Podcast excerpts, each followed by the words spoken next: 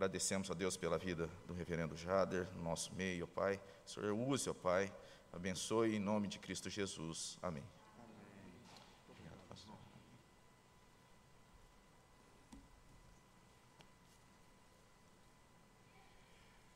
Meus amados irmãos, um bom dia para todo mundo. Bom estar de volta a São José do Rio Preto. A fama de vocês como boa cidade, boa hospitalidade, mas também a temperatura dessa cidade. Eu sou de Pernambuco, morei no Recife. Lá é quente, mas lá tem o mar, lá tem os rios. Hoje eu resido numa cidade que tem fama de quente também, que é Ribeirão Preto. Mas eu confesso para vocês que não é como aqui não. Eu acho que aqui vocês não recebem vitamina D do sol. Eu acho que vocês recebem vitamina T de tatu, T de torrar, porque realmente é muito quente. A minha solidariedade à família que passa por um momento muito difícil, soube ontem do falecimento do garoto. Que Deus conforte, console como só Ele sabe e pode nós sabemos que numa sexta-feira teve morte, mas haverá ressurreição. Então, graças a Deus que a nossa vitória sobre a morte está garantida. Daqui a pouco esse garoto se levantará em nome de Jesus.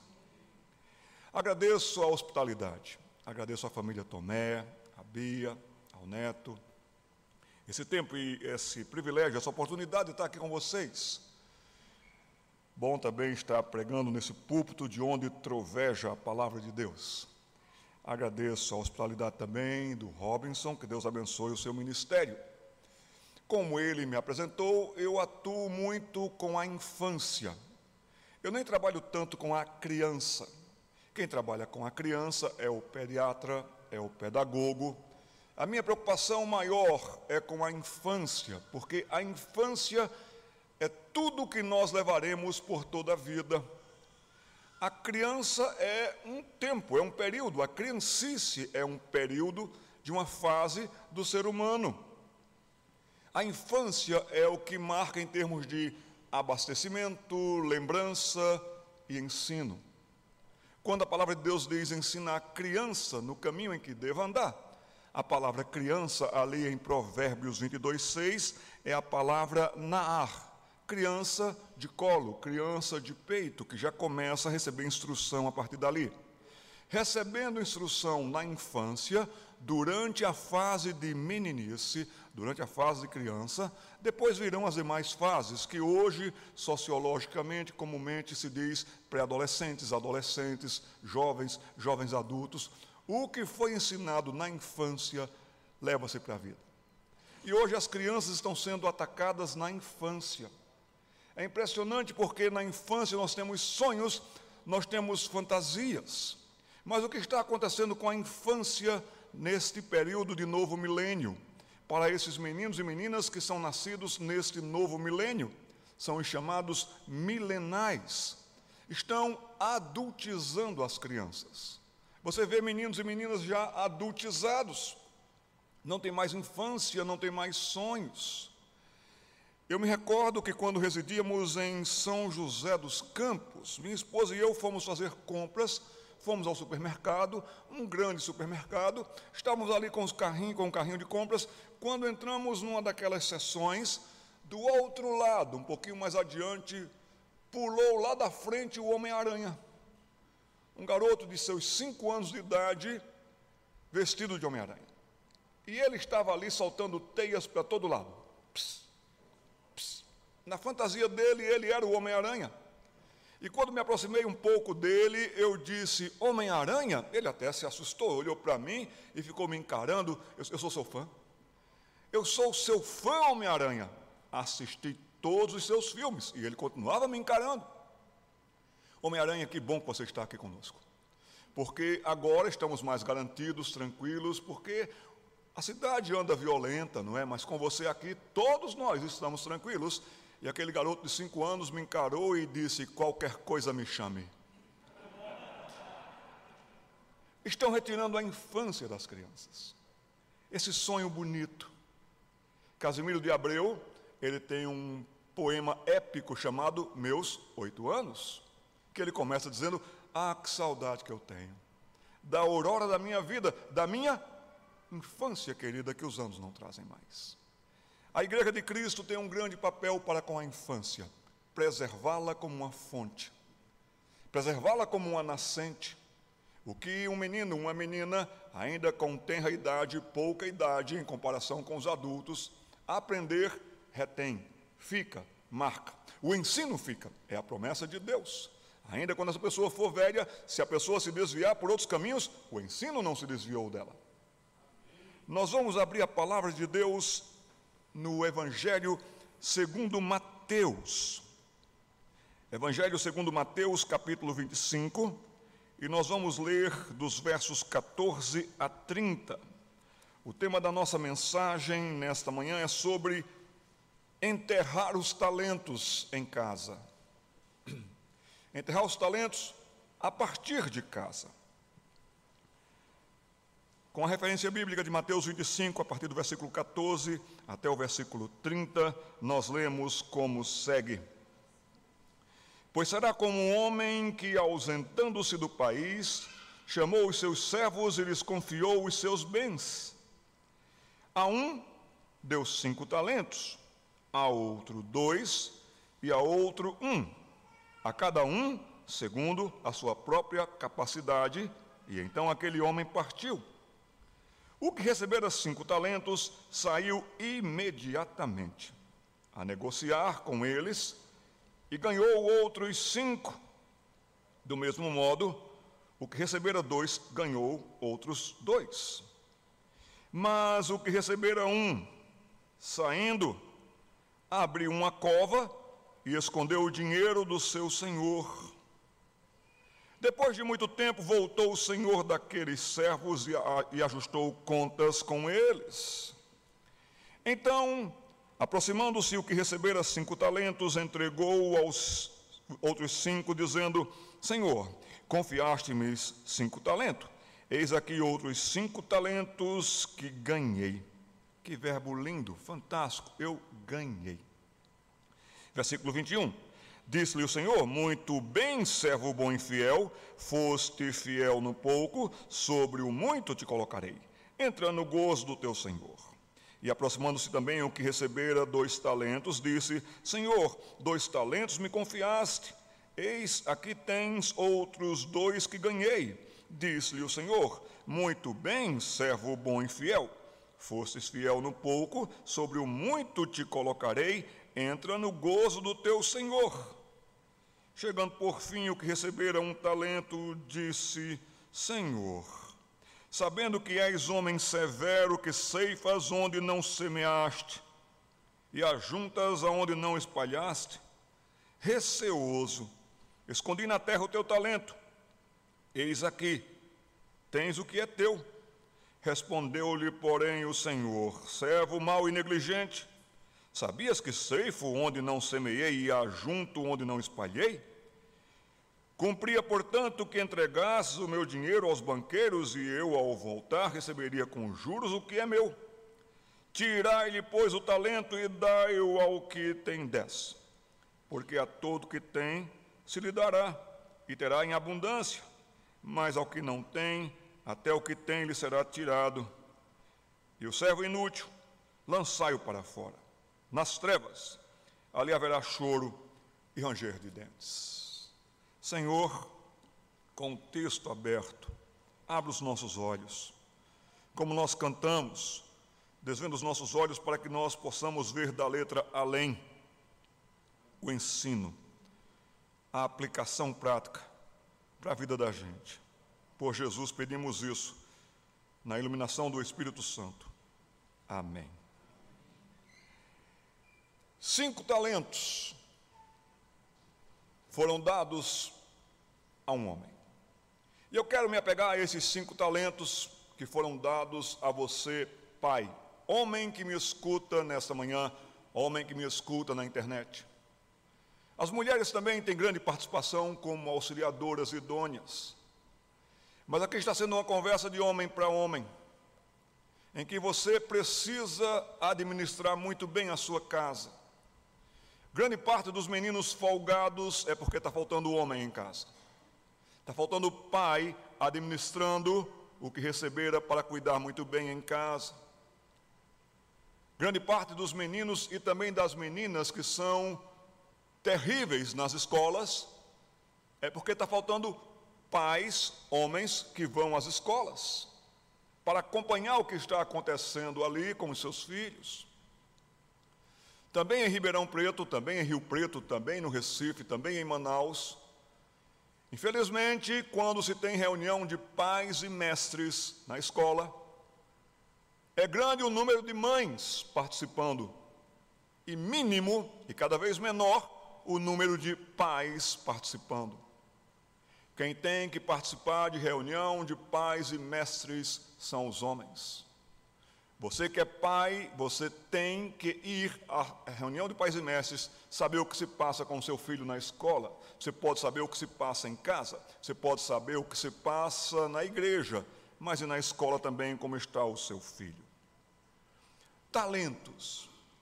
Nós todos temos algumas ideias e imagens, porque muitas vezes, nas revistas, até mesmo de escola bíblica dominical, ou nessas Bíblias parafraseadas para crianças, quando se conta esta parábola, geralmente se coloca talento como uma moedinha. E até se colocam cinco moedinhas nas mãos das pessoas. O desenho é esse, a figura é esta, de maneira que a gente interpreta talento como uma moeda. Mas não, talento não é uma moeda, talento não é um objeto de bolso. Talento é uma unidade monetária de grandes transações comerciais. Um talento pesava cerca de 60 quilos, de maneira que o talento ele tinha mais ou menos o tamanho de uma mala média, a altura também grande. Eram feitos os talentos até mesmo para evitarem-se os assaltos, porque roubar 10 talentos, 600 quilos, era um trabalho muito grande.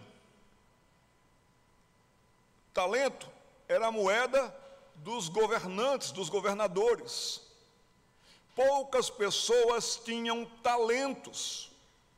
Era preciso ter muita capacidade, muita terra, muita condição para poder ter talentos. E aqui nessa parábola tem um homem que ele tem oito talentos no mínimo. E ele chega e diz para você cuidar de cinco talentos, o outro de dois e o outro de um. Uma fortuna muito grande tem esse senhor, que acompanha muito bem os seus negócios, tanto que o que receberam um talento disse: O senhor é tão exigente, o senhor é tão ali contador e conta tudo tão certo. E por isso esse homem tinha esses talentos todos. Homens que me escutam nesta manhã, todo pai, todo homem, todo jovem que vai casar, o Senhor lhe dará cinco talentos para você administrar muito bem na sua casa. Já pensou o que aconteceu com aquele que enterrou um talento, como o Senhor foi severo. Imagine se você enterrasse os cinco talentos. Multiplique isto em termos de atenção, o acompanhamento, a ira desse Senhor. Mas tem muitos pais aqui, tem muita gente que está me escutando na internet que está enterrando os cinco talentos. Olhe para você e saiba que Deus lhe chamou a responsabilidade para liderar o seu lar, para liderar a sua família, para liderar a sua esposa com amor, mas também com a segurança das Escrituras Sagradas. Os homens têm se omitido, os homens têm se retirado, os homens não têm vindo para a reunião de oração. As mulheres presbiterianas do Brasil clamam para que Deus levante e traga um avivamento aos homens as mulheres não estão tendo dificuldades com a sua vida cristã. As mulheres fazem as reuniões de oração. As mulheres estão cuidando das suas famílias. São as mulheres que têm feito o culto doméstico em casa. Quem está faltando e quem está falindo são os homens. E no dia que os homens presbiterianos do Brasil voltarem a ser o que eles devem ser, dobrarem os seus joelhos, virem à igreja, não faltarem à escola bíblica dominical, quando os homens presbiterianos do Brasil cuidarem da sua família, esse país começa a mudar. Assim sendo, quais são os cinco talentos que Deus colocou na sua mão? Jovem que não casou ainda, se prepare, porque, constituindo sua família, e Deus lhe abençoando com filhos, você começa a sua família com cinco talentos. Primeiro talento que eu destacaria, e que você que é homem tem que cuidar muito bem, tome nota disso, por favor. É o talento da autoridade.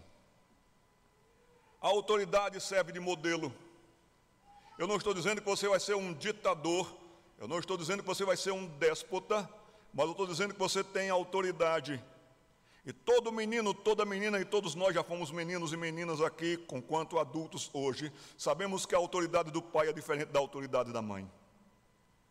Todos nós sabíamos que daria para dar um jeito de conquistar o coração da mãe para que a gente não sofresse algumas punições.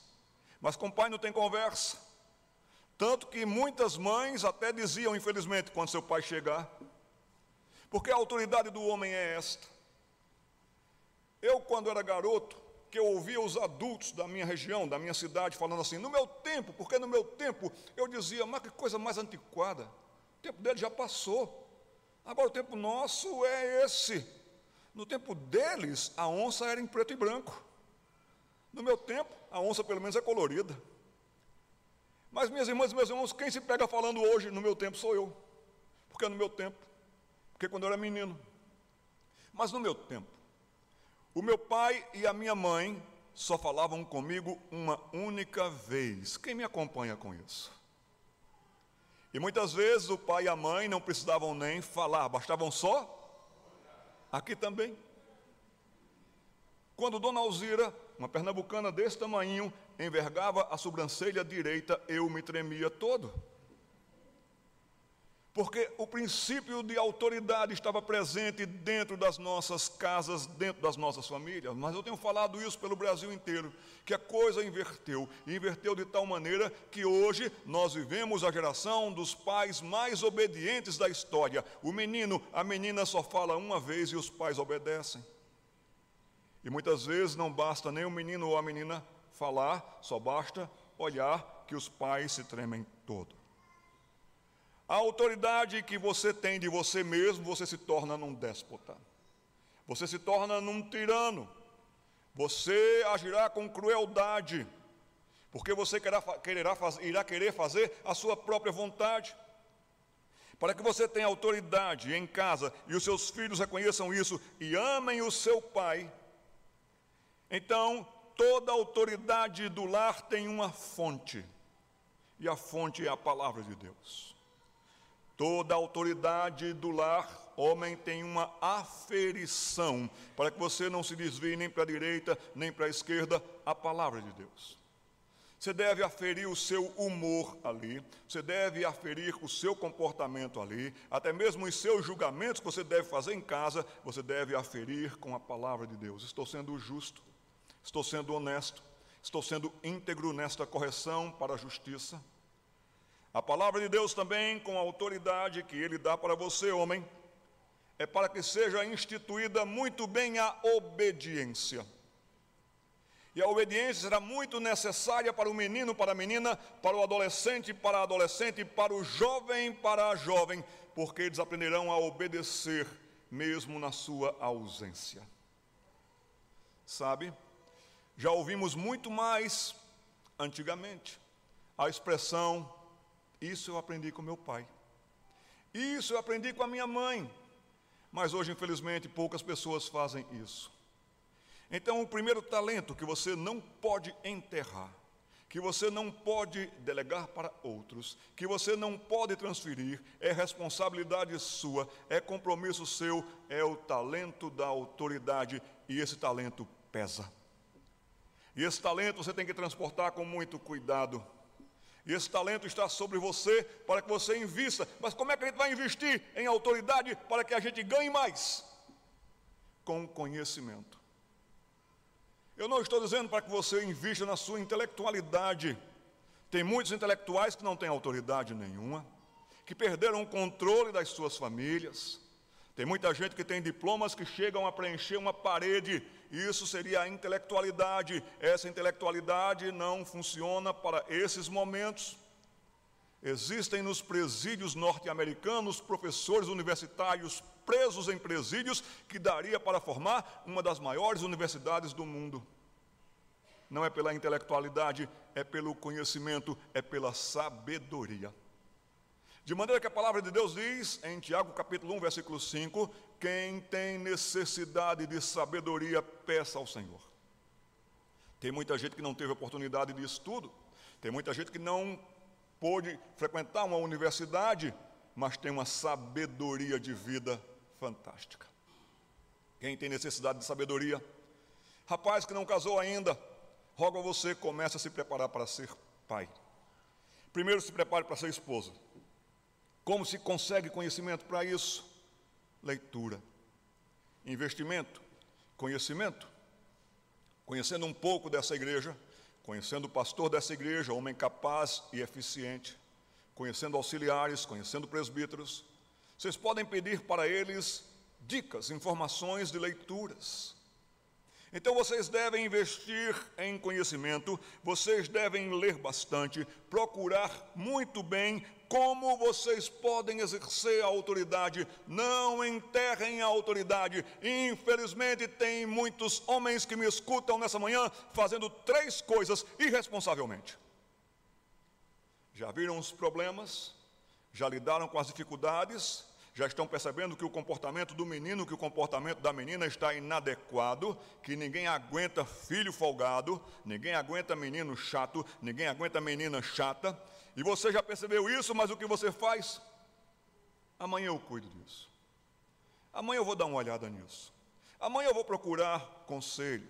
Amanhã eu vou falar com o pastor para ele me orientar com alguma leitura. Homens têm feito três coisas terríveis. Homens têm deixado para amanhã.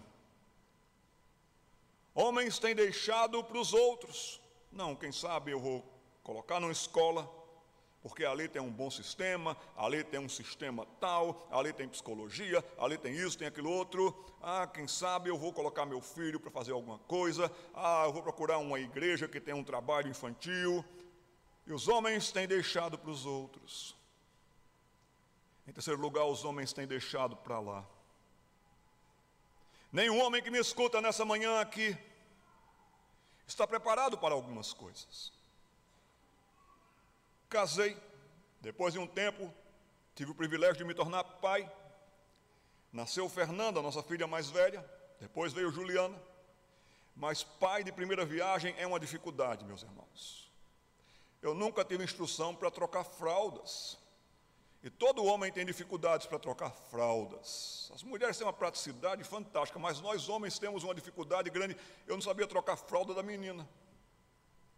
Mas aí ela cresceu um pouquinho mais e chegou a hora de mudar a dentição. E ela estava louca para ficar banguela. E quando foi um dia, ela chegou para mim e disse: Pai, pai, tá molinho, tá molinho, pai. Ela pegou a ponta da língua, balançou e o dente balançou. Eu vi o dente balançar. Arranca, pai, tira, pai, tira. Nenhum homem aqui presente está preparado para arrancar dentro de criança. Eu digo para vocês que eu fiquei muito preocupado. Eu tinha medo de pegar aquele dente da menina, puxar aquele dente e a caveira vir junto. Aí daqui a pouco a menina vira adolescente, jovem. Nenhum pai aqui presente está preparado para um dia ela chegar e dizer assim: pai, esse aqui é o Felipe.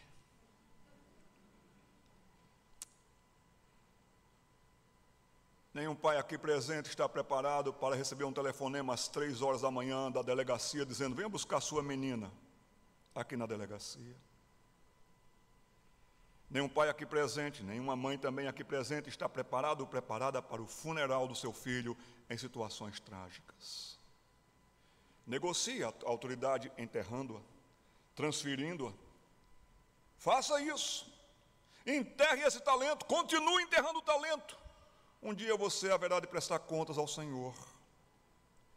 Segundo talento que Deus nos deu, como homens, como mulheres também, no casamento, como casal, mas estou dando ênfase para os homens nessa manhã. Segundo talento que muitos homens têm enterrado é o talento da credibilidade. Homem, se Deus deu uma coisa para você muito bonita para com seus filhos, é a credibilidade. E se a autoridade está relacionada ao modelo, e muitas meninas vão dizer assim: Eu quero encontrar um homem como meu pai, isso é modelo. Se muitos meninos querem ser homem como seu pai, isso é modelo. Mas se você está enterrando a autoridade já, e se você enterra junto a credibilidade, você está afetando o caráter. Meninos e meninas estão crescendo com caráter comprometido. É conveniente mentir, é conveniente ludibriar. Meninos e meninas estão crescendo com caráter comprometido desde cedo. Agora imaginem nesse comprometimento que pessoas serão, que homem, que mulher esse menino e essa menina será.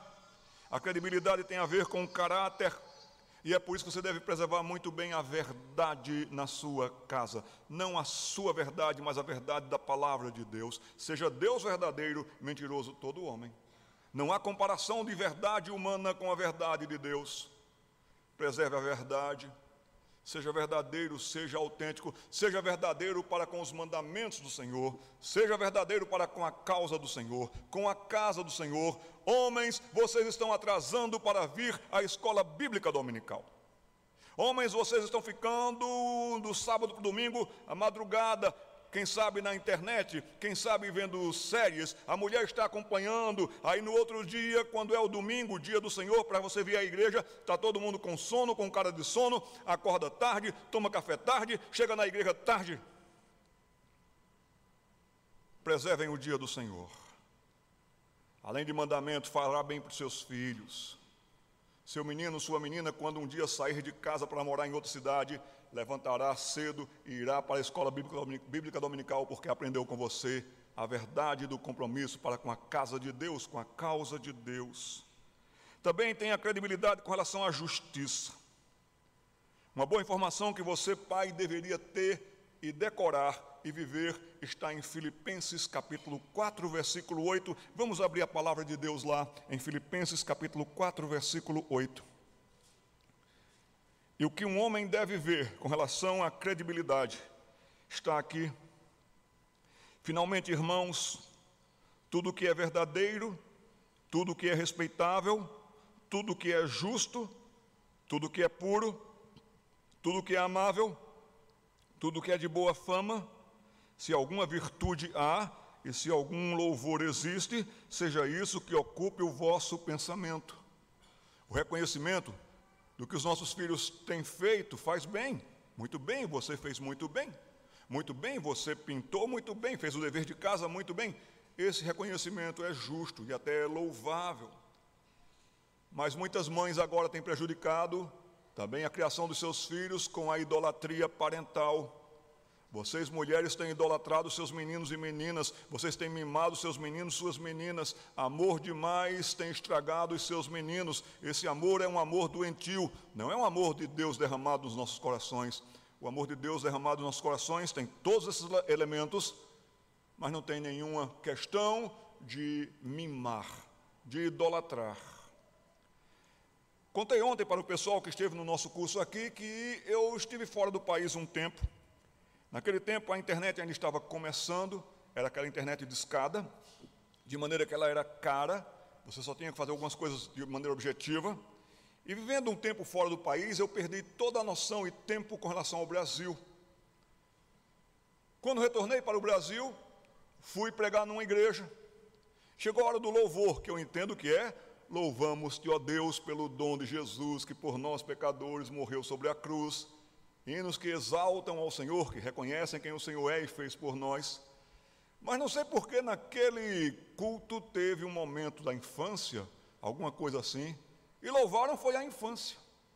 Louvaram as meninas e os meninos e cantaram louvores para eles. Foi isso na prática. E eu vi pela primeira vez um canto que dizia assim: Princesa linda demais, perfeita aos olhos do Pai. Eu disse: Meu Deus, o que está acontecendo? Estão louvando a criatura ao invés do Criador. Seus filhos, se tem um P presente aí, não é de príncipe, não é de princesa, é de pecador, é de pecadora. Já dê uma olhada em Salmo 58, versículo 3. A palavra de Deus chama a todos nascidos nessa dispensação e no pecado de ímpios. E a palavra de Deus diz ali no Salmo 58, versículo 3, que desviam-se os ímpios desde a sua concepção. Você nem sabia que estava grávida, mulher, mas se houve concepção, ali dentro de você tinha um ímpio, ali dentro de você tinha uma ímpia, um pecador. E o versículo 3 do Salmo continua dizendo: nascem e já se desencaminham proferindo mentiras. Então você tem que ter todo cuidado com a sua credibilidade, postura, peso, justiça, julgamento em casa, acompanhamento devido, para que seus filhos aprendam o que é caráter. Honra, honrar a palavra, saber dirigir-se às pessoas. Não enterre esse talento. Terceiro talento que as pessoas têm enterrado, que os homens têm enterrado, é a confiança no sentido de segurança pessoal. Seu menino confia em você, sua menina confia em você.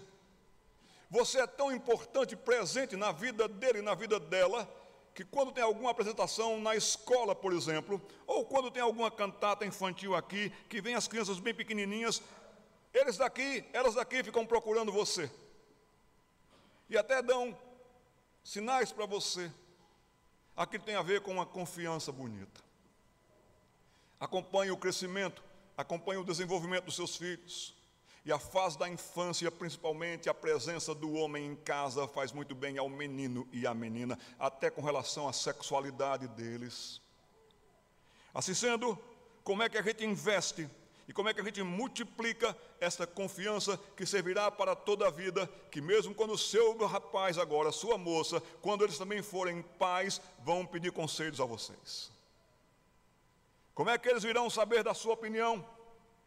Como é que a gente, a gente investe em confiança? A gente investe em confiança com uma presença constante que acompanha. Muita gente diz, pastor, meu adolescente não me escuta, pastor, minha filha não me escuta, mas se o seu rapazinho, sua menina não lhe escuta quando adolescente, é porque você não os escutava quando eles eram crianças. Chegavam para você querendo contar alguma coisa, falar alguma coisa, não, não, agora papai não tem tempo, não, não, vai falar com a sua mãe. Então, se você quer abrir uma linha de crédito, você que tem filhos pequenos, para que os seus filhos e adolescentes lhe escutem, escute-os quando são crianças. Eu estou sendo bem claro nisso, meus irmãos. De maneira que, quando seu filho disser, pai, eu não tenho tempo agora. Opa, papai também não tinha tempo quando você era criança, mas papai tirava um tempo de ouvir. Então, a credibilidade vem pela presença que acompanha. Você investe também na, na, confiança, você investe também na participação. Não troque nada pelo privilégio de estar com seus filhos de sair com eles. E cada filho é um filho, você deveria também participar da vida deles. Sair aquele dia você e a sua filha, você e o seu filho. Ah, pastor, eu tenho dez filhos, problema seu. Mas você deve participar da vida deles, saber como eles estão, como é que a gente investe no talento da confiança, com palavras e com promessas. O que você prometeu para o seu filho, cumpra. Olha, filho, o América vai voltar para a primeira divisão do Campeonato Paulista. Eu espero esse dia chegar. Eu sou fã do América de Rio Preto. Eu ia assistir jogos no Pacaembu, não era para ver os grandes times de São Paulo, era para ver o América, era para ver a Ferroviária de Araraquara. Ah, tempo bom. Se você não sabe o que é isso que eu estou falando, pergunte para o seu avô que ele sabe. Mas sabe, minhas irmãs, meus irmãos, Homem, se você prometeu que vai levar o filho para o futebol, se você prometeu que vai assistir a partida de vôlei da sua menina, não troque nada disso. Esteja presente, isso vai dar confiança para aquele menino. Cumpra as suas promessas, mantenha a sua palavra. Como é que você também vai ter investimento para que seu filho confie em você, lhe escute, tenha essa segurança pessoal tão bonita através da oração. ore por seus filhos e orem sempre. E orem muito. Vamos abrir a palavra de Deus no Salmo 22, versículos 4 e 5. O Salmo 22, versículos 4 e 5. Olha aqui o que adultos estão dizendo sobre os seus pais, reconhecendo dos seus pais. Seus filhos pequenos veem você orando, homem, veem você orando, mulher, veem você fazendo sua hora devocional, colocando sua confiança no Senhor. A confiança do Senhor abastecerá a nossa confiança para que os nossos filhos confiem em nós. Os versículos sugeridos e referidos dizem: Nossos pais confiaram em ti, confiaram e os livraste, a ti clamaram e se livraram, confiaram em ti e não foram confundidos. Em momentos de tristezas, de dificuldades, de lutas, os nossos pais oravam, buscavam mais ao Senhor. Em quarto lugar, em penúltimo lugar, não enterre esse talento, homem você haverá de se ver com o Senhor. Tem muito homem aqui enterrando a admiração. O que eu quero dizer com admiração? Se o seu filho confia em você, se a sua filha confia em você, uma bênção que Deus já colocou no coraçãozinho dele, no coraçãozinho dela, seu filho também lhe admira pelo que você é, pelo que você faz. Você pode ser baixinho, para ele você é forte. Você pode ser magrelo, para ele você enfrenta Hércules. Aí de quem fala mal do pai da menina na frente da menina. Diz assim: teu pai é feio, a menina vira de arara a onça. Vocês entendem o que eu estou dizendo? É uma admiração tão bonita. Chegou meu pai. Quem é aquele? Meu pai. As crianças amam correr para os braços dos pais. Nenhum menino, nenhuma menina gosta de correr ou irá correr naturalmente para braços de estranhos, mas infelizmente hoje os braços dos estranhos estão mais abertos do que os braços dos pais. A admiração é tão bonita. Quando você chega em casa, papai chegou, a casa ilumina de alegria. Mas, meus irmãos, que os nossos filhos admirem vocês pela fé que vocês têm. Pela fé no Senhor. Que admiração bonita. Que os nossos filhos admirem pela postura que nós temos. Postura de respeito, de humildade, postura de consideração para com todos, de atitude justa. Se eu falei para vocês que com a autoridade a gente investe no modelo, se eu falei para vocês que com a credibilidade a gente investe no caráter, se eu falei para vocês que com a confiança a gente investe na segurança pessoal da criança, com a admiração, esse tipo de admiração, as crianças aprenderão a ter consideração. Consideração pelo próximo, consideração para com a professora, consideração para toda e qualquer pessoa. Em último lugar, o que Deus deu para os homens nessa manhã. O que Deus deu para você nessa manhã, homem, também para as mulheres, claro. E você deve investir muito bem nisso. Deus lhe deu honra. Deus lhe deu honra. É tão importante isso, tão profundo isso, tão intenso isso que está até no mandamento. Honra a teu pai e a tua mãe. E essa honra é porque você, homem, você deve ser uma pessoa digna de ser honrada. Eu não vou fazer isso porque eu estragarei o nome da minha família. Eu não vou fazer isso porque o meu pai, ele construiu, o meu pai, ele fez uma carreira, o meu pai trilhou um caminho e eu tenho que honrar a garra do meu pai. Eu tenho que honrar o nome do meu pai. A honra é uma história a ser preservada. E seus filhos aprenderão isso, verão isso, investirão nisso e honrarão a história preservada. Que Deus nos ajude a não enterrarmos talentos. Que Deus nos ajude nessa manhã a reconhecermos: Senhor, o Senhor é justo, o Senhor sabe, E eu haverei de prestar contas ao Senhor por isso. Vamos encerrar curvando nossas cabeças. Eu quero pedir a todos os homens que se coloquem de pé. Homens casados, homens solteiros, meninos. Eu quero orar pelos homens nessa manhã. Se você está sentado ao lado do seu esposo, fique de pé e segure na mão dele. Isso não é nenhum ritual mágico. Isso é um reconhecimento do tipo: eu estou aqui para te ajudar. Conte comigo. Oremos.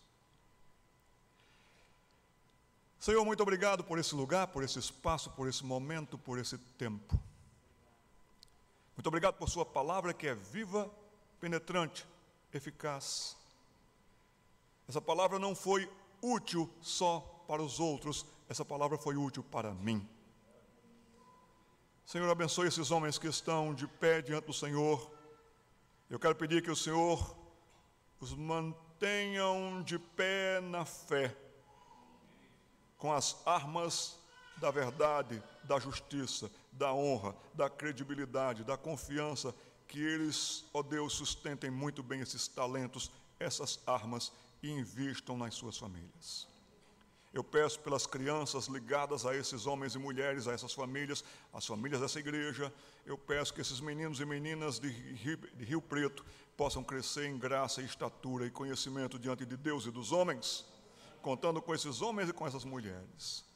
Eu peço isso, peço por isso. E que o Senhor lhe abençoe e lhe guarde, meu irmão, que o Senhor sobre você faça resplandecer o seu rosto e lhe dê a paz. Em nome do Pai, em nome do Filho e em nome do Espírito Santo.